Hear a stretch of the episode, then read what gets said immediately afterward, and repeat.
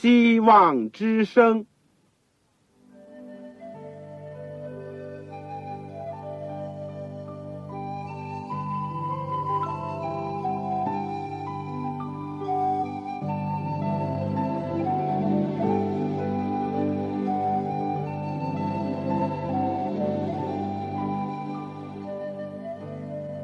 各位听众朋友，各位弟兄姐妹，欢迎您收听信徒培训这个节目。教会的兴旺，不单表现为人数众多，更要求教友的素质好。为了使教会真正达到人丁兴旺，又灵性健壮，希望之声特别为广大的信徒制作了信徒培训这个节目，满足主内同工同道的需要。信徒培训由黄牧师主讲，将有多种课程推出，欢迎弟兄姐妹们踊跃参加。下面我们就把节目时间交给黄牧师。各位亲爱的弟兄姐妹，各位组内的同工同道，你们好，我是旺草。很感谢主，我们今天又接着空中的电波，一起来敬拜主，一起来学习主的话语。我们真是感谢上帝，能够利用这个二十世纪的这样的一种科技，结果我们人不在一起，但是我们还是可以借着空中的电波彼此来交通，彼此来分享。我们更加有个特权，我们可以一起来到天父的私人宝座前。我们以前呢，这个信徒培训已经推出了八门功课，第一门是。基督的生平与教训，第二门是圣经的要道和神学，第三门是末世论，第四课是护教学，第五门功课呢是正道法，第六门是教牧学，第七门呢是预言之灵，第八门是健康教育或者健康信息。而现在呢，是第九门教会增长，希望把我们所学习到的、所领会到的，最后都能够促使教会能够增长。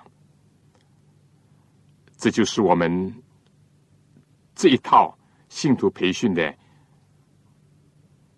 一个初步的一个安排。我们希望以后会有更多的课程推出。或者是有更多的、更详细的内容与大家分享。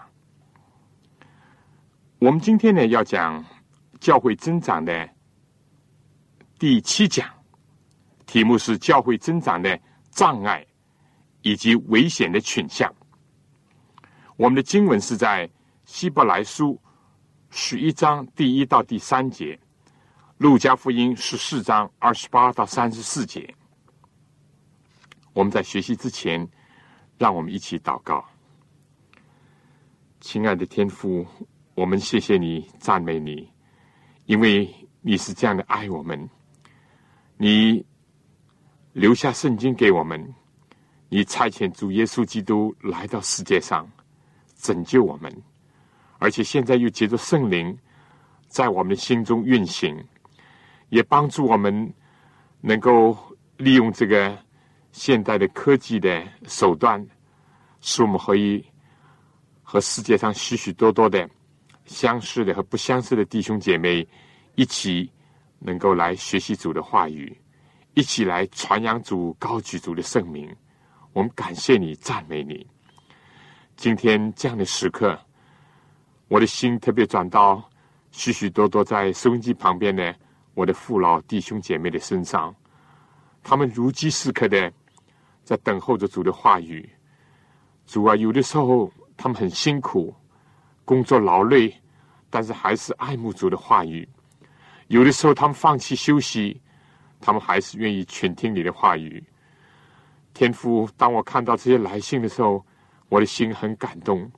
愿你按照他们的辛劳的寻求天上的玛拿而赏赐给他们，大大的祝福他们，祝福他们的家。祝福他们的教会，父啊！如果我们还有什么身体上的疾病，心灵上的困扰，也求助能够担待。如果是在环境上还有什么阻隔，或者是有什么困难，在有些地区甚至有逼迫，也求助怜悯，求助加添力量给你自己的儿女，能够为真道而站立。天父，你听我们的祷告，帮助我们。我们这样的祈求是奉主耶稣圣名，阿门。这个不论是植物、动物或者人呢，都不难发现呢，有的生长良好，有的呢一看就知道明显是不行，有的甚至于可以觉察到它在日渐的衰弱，很快要接近死亡。不同的生长条件呢，造成不同的结果，当然是一个原因。但有的时候呢，似乎环境一样，怎么会表现却不一样呢？这里仍旧并非是偶然的，而且是有它的更深的原因。教会的光景也是如此，有的增长，有的停止。有的萎缩，目前就世界范围来讲，总的情况呢是亚非拉地区的教会，连同以前的东欧和苏联地区的教会呢在增长。北美呢至少是停顿、萎缩，而西欧、北欧呢，所谓旧大陆的基督教国家地区的教会呢，日渐的衰弱。为什么呢？大家值得思考。而以各个大宗派来看呢，路德宗、卫理公会等呢，非但没有发展的这个势头，反而有没落的趋势。而福音派的教会、灵恩派的教会、基督福临安息日会呢，似乎增长良好。我们再缩小一点来看，再以富林教会在中国的。现状来看，尽管呢都是处在类似的光景或者是环境当中，但有的地区呢以及教会发展的很迅猛。比如说在东北地区的教会，有个地方连续三年有两千多、四千多、三千多人受尽归主，真像是重演过去五旬节时候的经历。可以说是盛况空前，气氛感人。但是有些地方呢，几十年来维持原状，不过是近百个人守住旧有的基地；而有一些地方呢，教会人数日益的稀少，这又为什么呢？我想今天我所要讲的题目是教会增长的障碍。以及可能有的危险的倾向。如果说植物和人的生命健康或者强弱与否呢，往往取决于内外各种因素，或者是说先天和后天的条件。也正像有人所讲的，先天是否失调呢？后天是否充足呢？这些是值得我们考虑的问题。我想，在教会是否增长这方面呢，也有能否突破固有的思想障碍，以及解决增长所必须要注意的方面。至于疯长等等的现象呢，我们就作为主要的危险的倾向来对待。所以今天着重是讲这两个方面。一方面是讲教会增长的障碍，第二呢是一种危险的倾向，值得令我们注意。当从这个非洲某一个国家，或者是太平洋的新几内亚岛，或者是像中国上述的东北地区，传来成千上万的人受尽归主的消息，有的人呢非常的欢欣。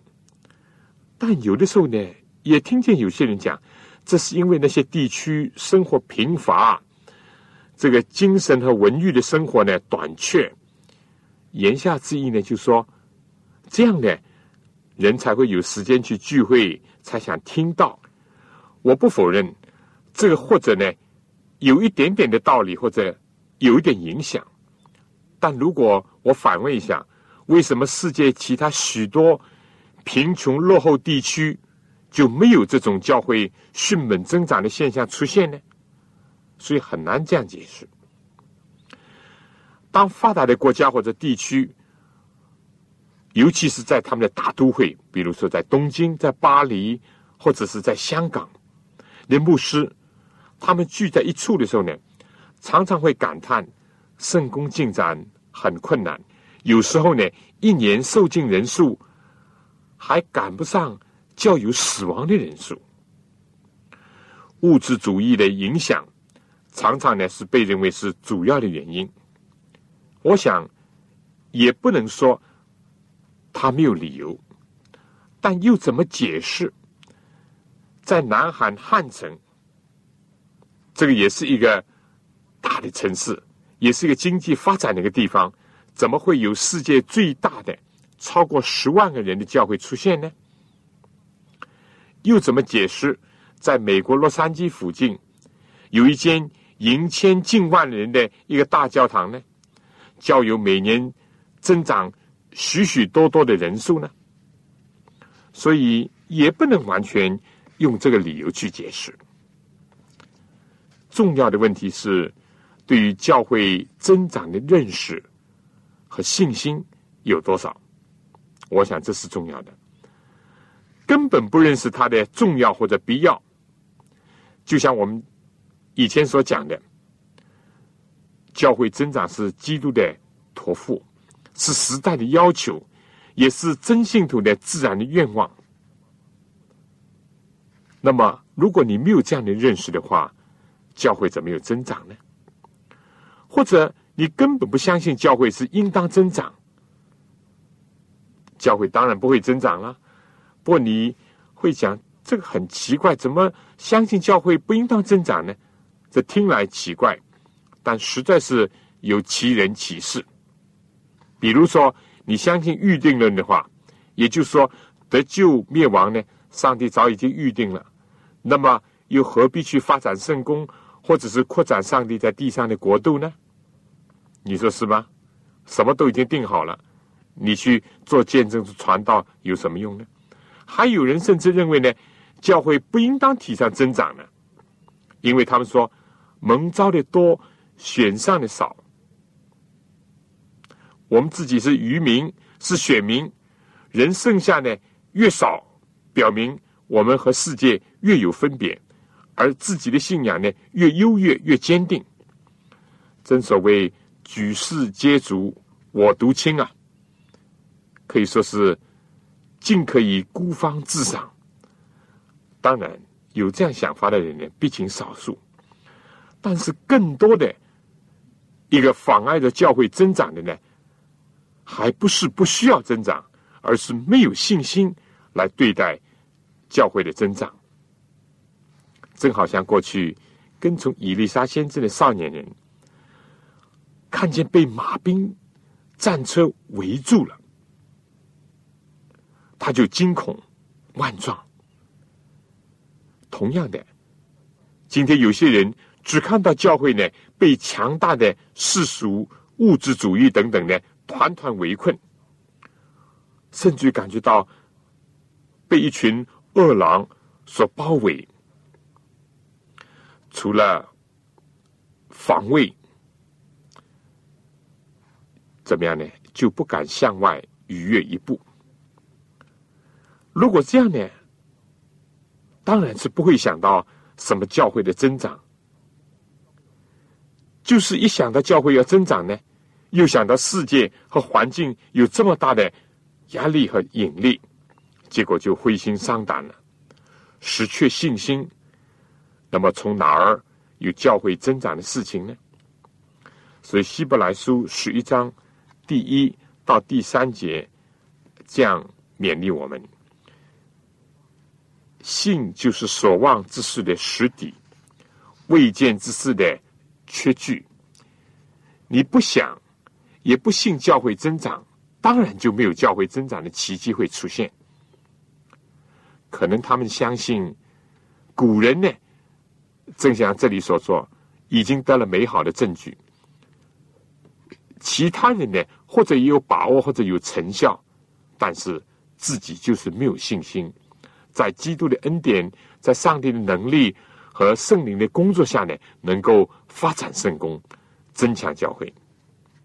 其实呢，一切看见的事物，包括教友人数的增加、教堂的扩建，都不是从显然之物造出来的，而是凭借着。信心，去用信心的手来握住上帝的应许，以及听遵上帝的命令往前走。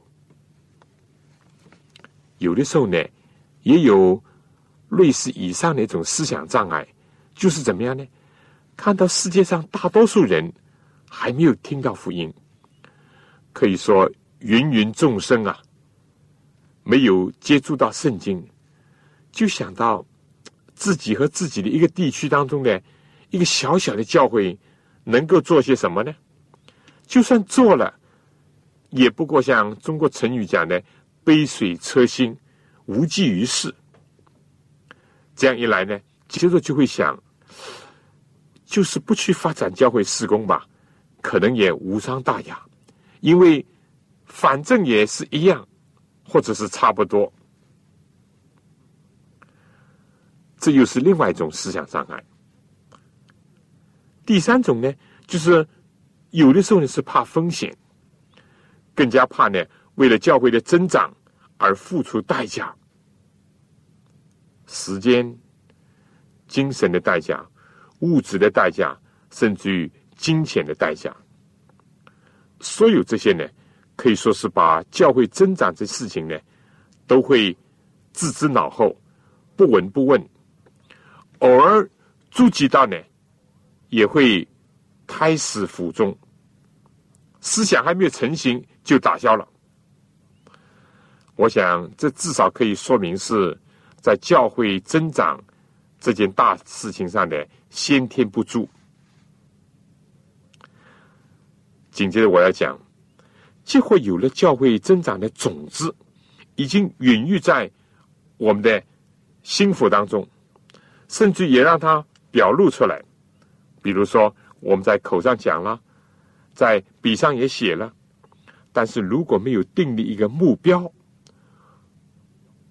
那么教会增长也会受到阻碍。几乎有了目标，但是没有达到目的的一个具体的计划，也同样会受到挫折，甚至于。有了这个目标，也有了具体的计划，但是呢，却不去付诸行动，只是纸上的谈兵，那么当然也不会获得成功。有的时候，甚至是虽然动了，但是没有很好的组织和发动全体的教友，那么仍然不会看到教会有真正的增长。所以说，要有目标，要有具体的计划，要有行动，而且呢，要带动大家一起行动，这个才会达到教会增长这样一个光荣的景象。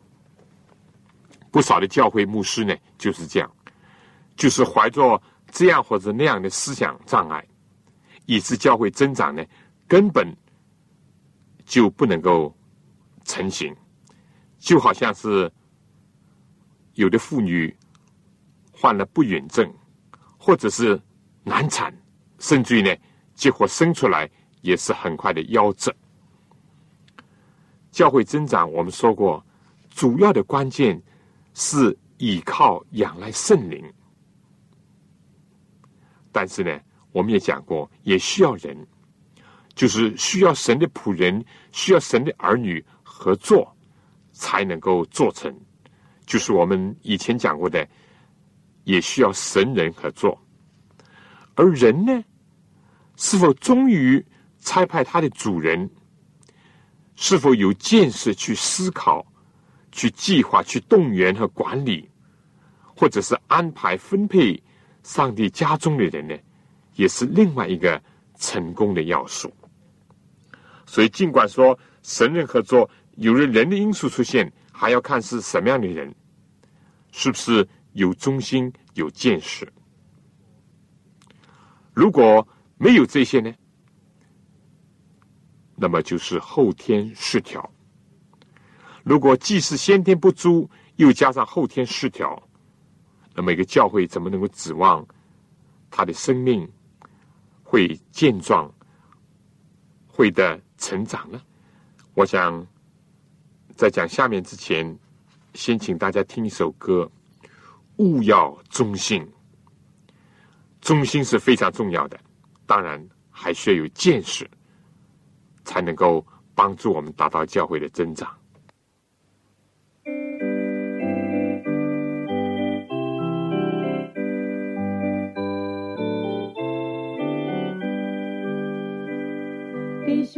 要忠心，主耶稣怀福里，我们所等候、所盼望，不久就要进那荣美的天乡。欢唱凯旋，歌声悠扬。弟兄要忠心，要天真，要勇敢，宣扬主生命到万方。救主高过天，深过海，他带我们思将最长。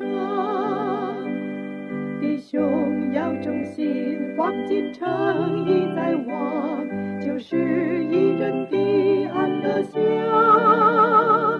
珍珠的城门也已经打开放，欢迎你进来享安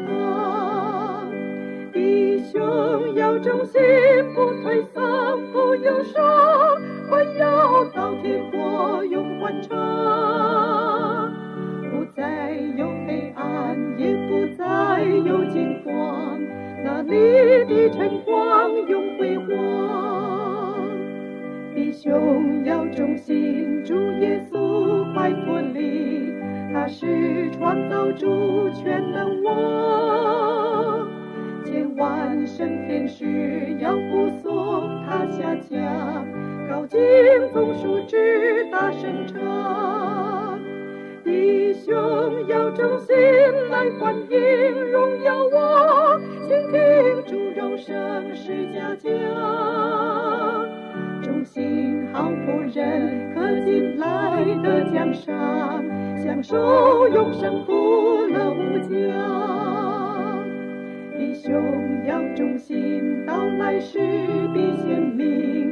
今日你所存的热忱，那时欢感笑泪珠儿都擦净。头戴不朽冠，放光明。弟兄要忠心，主应许永不变，忍受主试炼，靠他恩。必和众庶民同作王无贵节，与耶稣同住永欢喜。在讲到教会增长的时候呢？我曾经多次提到旧约造会幕，大卫所罗门造圣殿，或者是被掳归回以后，所罗巴伯、约书亚、尼西米、以斯拉重建圣城和圣殿，尤其是提到新月教会和五旬节的往事作为例证，并且呢，从中得到启发和教育。同样的，不论摩西、大卫。以及新建第二圣殿的领袖，或者是受圣灵以后的使徒和保罗，更加不用讲基督自己，都是大有信心，既有远大的目标，又是脚踏实地，有步骤，又是勤劳，全力以赴，并且呢，带动更多的人投入到上帝事工去的，不错的。从这个纵向上来看呢，他们都是意识，也是领会上天托付的人；而横向上来看呢，他们是感受到时代的要求和世界需要的人；而往深里面去看呢，他们又是大有信心、雄心、热心，也是深谋远虑、大胆而细心的人。摩西蒙上帝指示，要造会幕作为敬拜的场所和敬拜的中心，也作为上帝住在他们中间、引导他们的一个体现。摩西没有对上帝说：“这是在旷野的行程中啊，怎么能够造得起来呀？”而这般的百姓又是在埃及生活为奴这么久。并没有很多的财力物力哦，所有这些呢，也不过是临行之前向埃及的主人要回来的。现在他们能够甘心乐意的献上吗？摩西如果要发问的话，他可以这样发问：不，摩西是有信心响应上帝呼召的人。大卫王困惑的感悟到自己。住的很舒适，但是象征上帝同在的约柜呢，却仍然在流动的会幕的幔内。他就兴起了为耶华造圣殿的一个宏愿，但因为他是一个战士，上帝并没有接纳他来建造耶华的圣殿。大卫并没有灰心，或者他就自怜自爱。或者因为他的自尊受到挫折而消极，他更加没有不满。相反的，好像日后他对他儿子所罗门，也就是上帝只是要经过所罗门的手兴建圣殿的那位说：“你当刚强壮胆，不要惧怕，也不要惊慌。”大卫不但自己有信心。也勉励所罗门有信心。他不仅是空口讲，也有行动。大卫说：“我在困难之中，为耶和华的殿预备了金银铜铁木石和各种巧匠。”他勉励所罗门说：“你当起来办事，愿耶和华与你同在。”我们可以看历代之上。二十二章十五节，大卫并不是不知道这个工程甚大，而且他的儿子呢还年幼娇嫩。但是大卫既有心愿，也有信心，并且向他所表白的：“我为我上帝的殿已经尽力。”非但说他动用了国库，也是把自己的储蓄呢。都献上，为什么呢？因为他说：“我心中爱慕我上帝的殿。”历代之上二十九章第一到第五节，他更加用榜样激励他的儿子和他手下的百姓。他说：“今日有谁乐意将自己献给耶和华呢？”所以。大卫也是一个大有信心，而且有行动的，也有计划的一个人。我们再来看所罗门，继承了父亲的遗愿和遗志，建成了雄伟的圣殿。历代之下第二到第五章，他既把圣殿呢造的盛大，为什么呢？因为他感悟到，因为我们的上帝自大。超乎诸神，又意识到呢，天和天上的天尚且不足他的居所，谁能为他建造殿宇呢？这是所罗门在推罗王面前所做的见证。在圣殿落成的时候，所罗门既召集以色列人前来，并且呢，叫他们祷告。所罗门。这样的为他们祷告，而且呢，又为不属以色列的外邦人祷告，说：他们为你的大名和大能的手，并伸出来的膀臂，从远方而来，向这殿祷告，求你从天上你的居所垂听，照着外邦人所祈求的而行，使天下万民都认识你的名，敬畏你，像你的名以色列一样。历代之下第六章二十四、三十二、三十三节，圣殿呢要成为。万民祷告的殿，教会要吸引普世的人来认识、敬拜伟大的真神。如果不能达到这个目的，相反误表上帝、羞辱上帝，或者是污秽圣殿，驱使人远离真道的话呢？那么，尽管自认为是耶和华的殿，正好像是。尼西米时代的犹太人那样说：“这是耶和华的殿，这是耶和华的殿。”但是还不能避免毁灭的厄运。所以，圣殿和教会应当要高举上帝，要称颂上帝，要感受到上帝的无穷的伟大。下面，请大家听一首歌。你真伟大！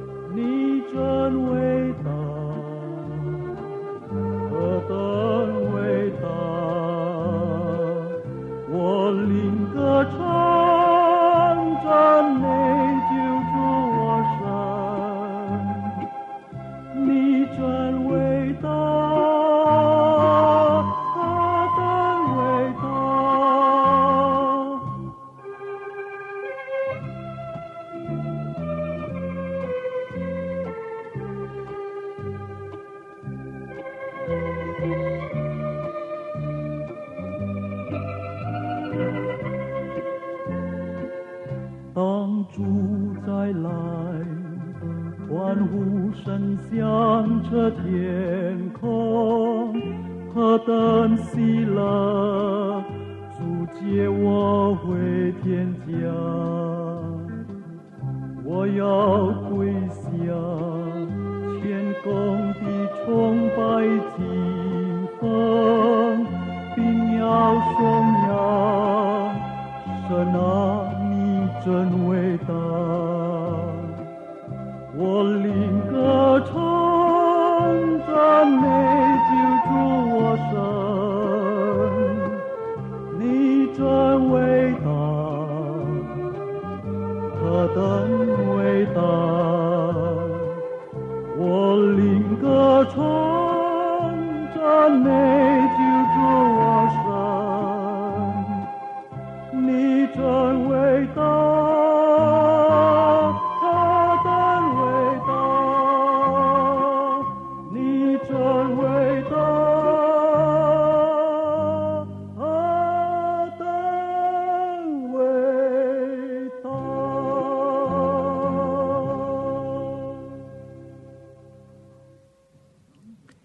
至于说到建造第二个圣殿的事情呢，我们说当时的环境更加是困难重重。首先开始响应归回故土、重建圣殿圣城的人呢就不多，但当时的领袖所罗巴伯、以斯拉、约书亚等，并没有裹足不前。再加上真是内忧外患，各种困扰阻力都一起袭来，有政治上的，有经济上的，有灵性上的，还有民心和士气上的困扰。我们可以看哈该书、撒加利亚书、以斯拉记，我们就清楚了。但这些领袖呢，是大有信心、响应上帝以及依靠圣灵的人。大山呐，你算什么呢？在所罗巴伯面前，你必变为平地。在立根基的日子，他们已经看到了，必定完成这功。从种子就看见了大树和森林，所以以后，另外又在尼西米的。领导之下呢，就修建圣城，更加是可以说是困难重重。但尼西米所传出的信息是，我们的上帝必为我们征战。尼西米书第四章二十节，他祷告说：“上帝啊，求你坚固我的手。”第六章第九节。另外呢，在第八章第十节更说。不要忧愁，因靠耶和华而得的喜乐是你们的力量。新月教会的建立和发展呢，同样也是如此，甚至于可以说有过而无不及。按照世人的眼光看，一个新兴的小团体，怎么能够在强大的罗马异教国家以及根深蒂固的犹太的传统当中？绝处逢生，破土而出，甚至于蓬勃的发展呢？在人看来不能，在上帝凡事都能，在有信心的人凡事都能。而教会自身呢，当时既是受各种的逼迫，又加上有经济的贫乏的压力，可以想象，就算是五百多个弟兄。加上姐妹，算他一千个人吧。当他们站在橄榄山，听见耶稣说：“你们要去，使万民做我的门徒。”又吩咐他们一直要把福音传到地极，而且为他做见证，并且呢，要坚持等待到世界的末了。如果当时你跟我听见这样的话，又会怎么样呢？可以想象，这帮早期的门徒呢，确实是并不知道天有多高，地有多大，世界的人口有多少，来日又有多长。固然主曾经说过，天上地下所有的权柄都赐给了他，他也应许圣灵的能力要降在他们身上。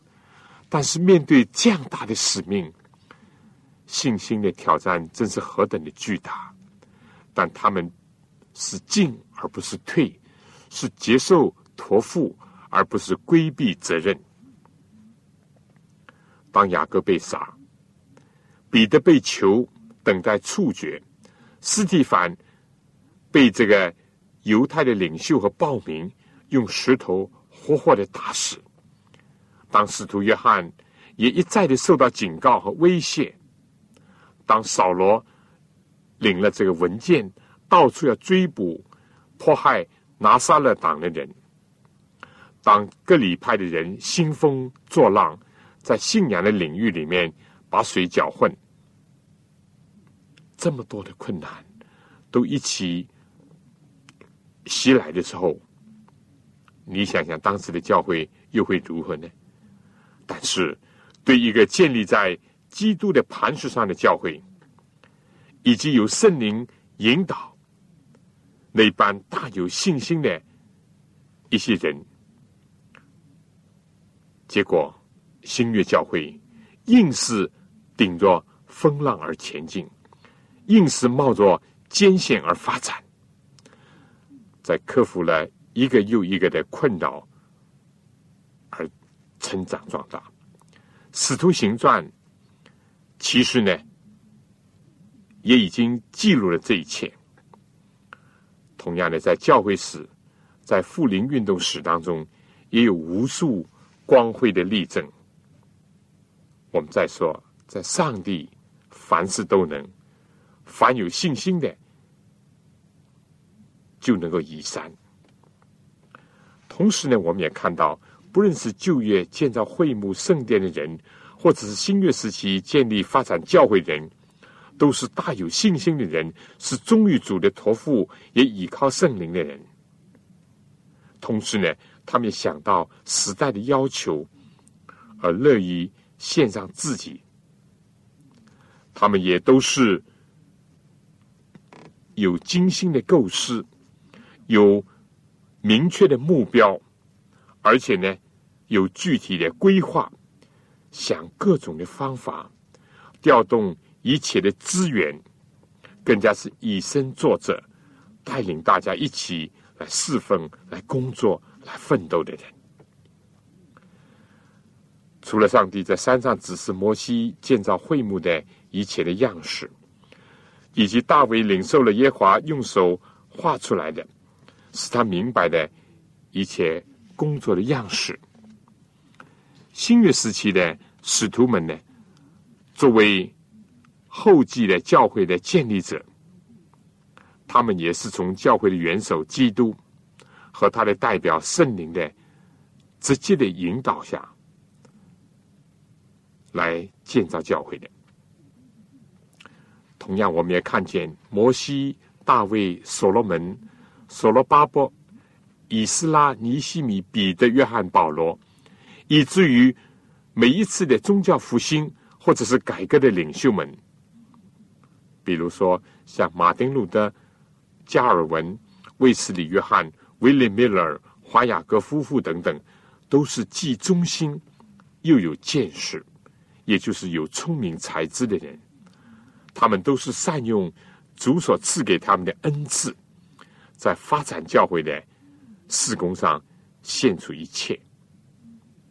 我们说，在圣功上，人的作用和努力不是第一位的，但也不是没有地位和不重要的。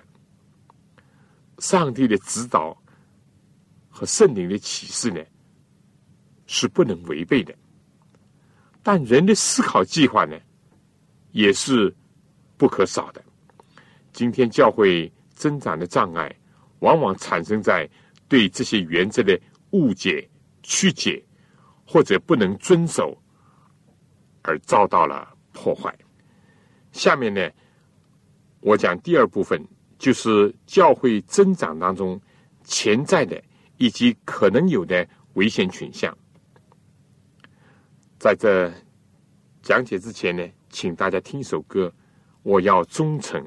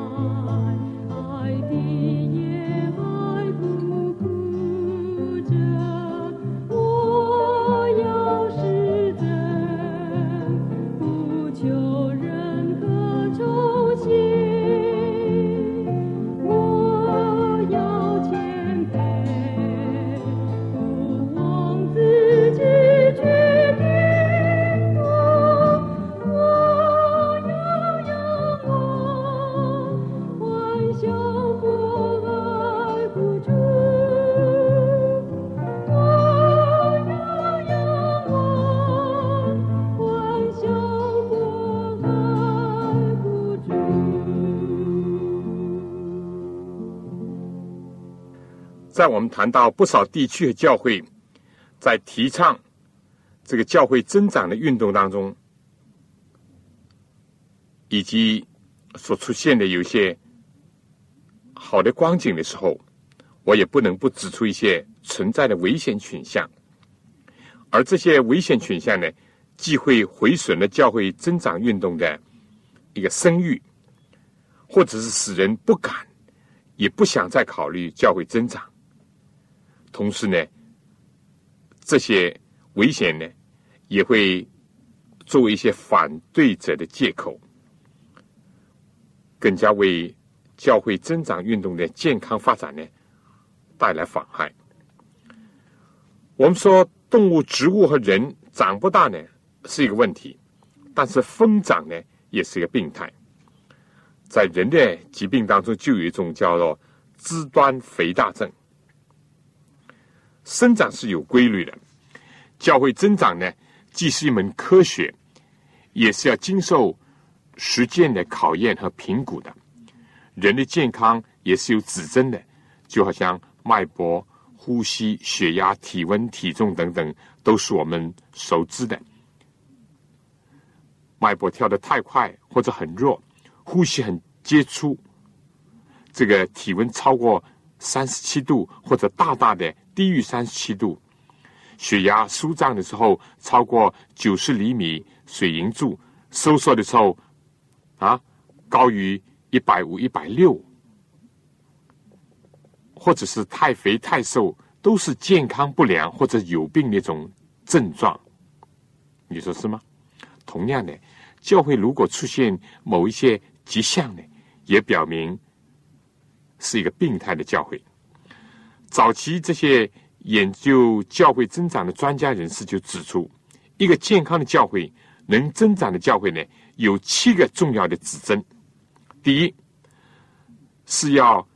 有信心的牧师，或者是说积极的一个思考者，他们的领导能力呢，已被用在促进整个教会、带领教会投入到增长运动当中去。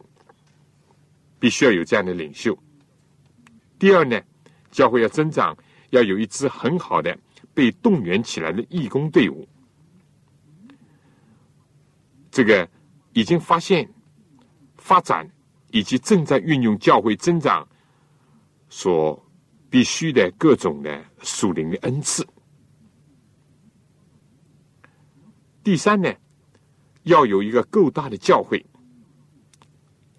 两百人左右比较好，能够提供各种的服务，以应和会众的需要和期望。第四呢。在举行大型的集会，或者平时的礼拜和家庭的细胞小组之间呢，要有很好的均衡和能量。这也是教会增长的一个要素。第五方面呢，就是教会当中教育的层面，比如说他们的经济能力啦、文化水平啦、种族习惯啦、社会阶层啦、方言的兴趣呢，最好。比较一致，至少呢差异不要太显著，或者反应的太强烈。第六呢，一切传道布道的方式，如果经过证实，确实是为主能够招收门徒的话，那么就要肯定和坚持。第七呢，是要。依着圣灵的轻重先后的次序，来订立教会工作的计划，以及安排这个开展的程序。以上这个七点呢先后呢，或者可以按照不同的地区、国家而有所调整。比如在许多国家，好像在南美洲、菲律宾、中国，教牧人员很少，一个牧师要兼顾成千上万的人。或者十几个会堂当中，他们要穿梭巡行，那么可能第二点就是义工的重要性呢，就更加显著上升了，可以成为第一个重要的地方。我们在这些方面呢，以前已经讨论过了。今天我们着重要指出的是一些不健康的现象，疯长是其中之一。有的时候呢，呃，有些地区或者某些教会，在教会增长运动当中呢，只求数量，不求质量，降低这个受敬的标准，甚至根本没有标准。张三李四都招得来，口上承认一下，就算呃归主入教了，可以真说，可以说是滥竽充数。表面上一时人数很多，报表上也很好看，报告的时候也很悦耳动听，但经不起时间的考验。经不起圣经的这个标尺去量度。其实呢，耶稣在撒种的比喻当中已经提到了，有些人根本没有真正的相信、接受，或者是认罪悔改重生，更加谈不上是守道、行道、传道。他们像撒在石头地上的种子，就是人听了道，当下呢喜欢领受，只因为心里没有根，不过是暂时的。等到为道受了点患难。或者受了逼迫呢，就立刻跌倒了。像植物那样，因为土不生发苗最快，但经不起日头的暴晒。这种教会增长呢，只是一种短暂的现象。每一年受尽了不少，但流失的很多。前门进，后门出，像属灵舞台上做戏的，做给人看，甚至像这个袍龙套那样，更为短暂。这种现象呢？表现在聚会礼拜的内容和形式上呢，就是迎合人、迎合世俗，以各种的手段，哪怕是并不符合敬拜侍奉的精神的事物呢，都把它搬到了教会和讲台上。只要一时人多势众，或者是捐款呢源源的流入，结果呢，世俗的声响，这个世俗的色彩呢，到处充斥。而神的话语、真理的美呢，就消失。这是一种危险倾向。对这种教会组织，牧师呢，往往就会出现一种报喜不报忧、哗众取宠，甚至于欺上瞒下。自己呢，让世界的神弄瞎了心眼，又想执行一种愚民政策。我们说，上帝是轻慢不得的。耶和华的眼目遍察全地，要帮助那些心向他。存诚实的人，同时呢，上帝要记录一切存心虚妄的人的所作所为。在教会增长当中，有些教会呢，并没有这个现象，他们很强调布道、查经、培灵等等。教会的聚会呢，也很有吸引力，人数也增长不少。但有时呢，出现另外一种潜在的危险，就是呢，把注意力呢，都集中在某一个传道人、某一个牧师、长老身上。非但这个人在，那么增长的人数也在。这个人离开了，或者是死亡了，那么情况呢就马上改变了。传道者固然是要记得摩西、大卫、施洗约翰等等，高举上帝、隐藏自己的一种榜样；而会众和教友呢，也不要让这些牧师呢成为自己的偶像和灵性上的依赖者。更加不要把他们推到试探当中去。我们说，并非绝无仅有的，一些原来很忠心、很热心、有恩赐、有才干，甚至也是谦卑的传道者呢，至终呢，由于这些教友的不适当的吹捧呢，结果掉到败坏堕落的深坑，和撒旦为他们所施立的陷阱当中，使一个好生生的、活泼兴旺的教会呢，遭到了重大的挫折和创伤。保罗自己讲：“保罗算什么？亚波罗算什么？他们难道钉十字架了吗？没有。就算是他们寻到了，仍然是做不了人类的救主。有人撒种，有人浇灌，唯有上帝能够使他们生长。个人如此，教会也如此。好的工人，有才能的传道者是重要的，但上帝是一切的一切，唯有他是赐生命的上帝。”和使得教会增长的最根本的原因，这方面呢是另外一类教会要注意的危险倾向。而在今天中国的教会当中，比较突出的，除了怎么样培养坚固大批的新的信徒的灵命，防止有人专以说方言、医病赶鬼，或者以此来吸引招揽人以外呢，更加。他们是不以圣经的真理来培养人，不以引人归向基督做中心，这些都是很大的危险。必须要重视量，也要重视质，要理顺质和量的一种辩证的关系。其次呢，那问题就是说，怎么样的合适的处理，在教会增长过程当中和外界、和政府、和三自教会的关系，既要不能违背圣经真理的原则，但又不要制造那些不必要的人为的矛盾。相反的，要积极的为在上掌权者祈求，使得信徒呢能够敬虔端正，又平安无事的度日。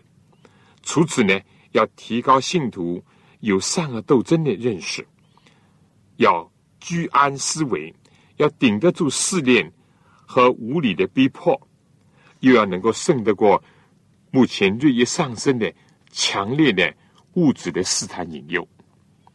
而在教会增长的过程当中，另外一个问题或者说危险的倾向呢，就是说在青年和老年传道人之间的一个合作的问题。如果他们不能合作，彼此不尊重，甚至于互相的排斥攻击，那么这就很危险。这个现象已经屡次发生，并且明显的阻碍了教会健康的成长。保罗当时论到格林多教会的时候说，因为他们中间有嫉妒纷争，保罗说他们就成了灵性上只能吃奶的婴孩，不能长大成人。在个人解决了自己和主的关系。就是因着基督的救赎，自己真的和神和好的基础上呢，要学习掌握人间的一种关系学，并且照着圣经的吩咐，看到每一个肢体，特别是童工，不论是青年老年呢，都是有用的，而且各有所长，彼此要谦让以及尊重，个人要看别人比自己强，尤其青年人呢，不要因为自己年轻力壮，书读多了几年。就骄傲了不起，看不起忠心的老年的传道人，而老年的传道者呢，不要因为自己阅历多、经验足，就对青年的童工呢这个苛责求全，甚至样样看不顺眼，一家自相纷争，势必败落。只有青年、老年传道者和义工和信徒精诚的团结，心灵合一，才能够兴旺教会。增长的势头呢，才能够保存和继续的发展。否则的话呢，教会就会分裂，而且呢，信徒和非信徒呢，都会受到半点。我想最后小结一下，今天呢，着重从圣经和过去先贤的身上联系到今天教会增长的方面呢，看一看先天和后天的障碍，就是指着有的人感觉到。没有需要增长，或者心智上没有信心，以及有些人呢，即使有了这样的想法和愿望，但没有一种周密的思想、明确的目标、具体的计划，或者合时合适的方法，特别是以身作则、身体力行的去组织更多人一起来兴旺教会，这就造成了障碍。至于危险的倾向呢，我们刚刚已经讲过了，我想。今天呢，我们求主能够怜悯我们的教会，帮助我们开我们的眼睛。好了，我们就下次再见。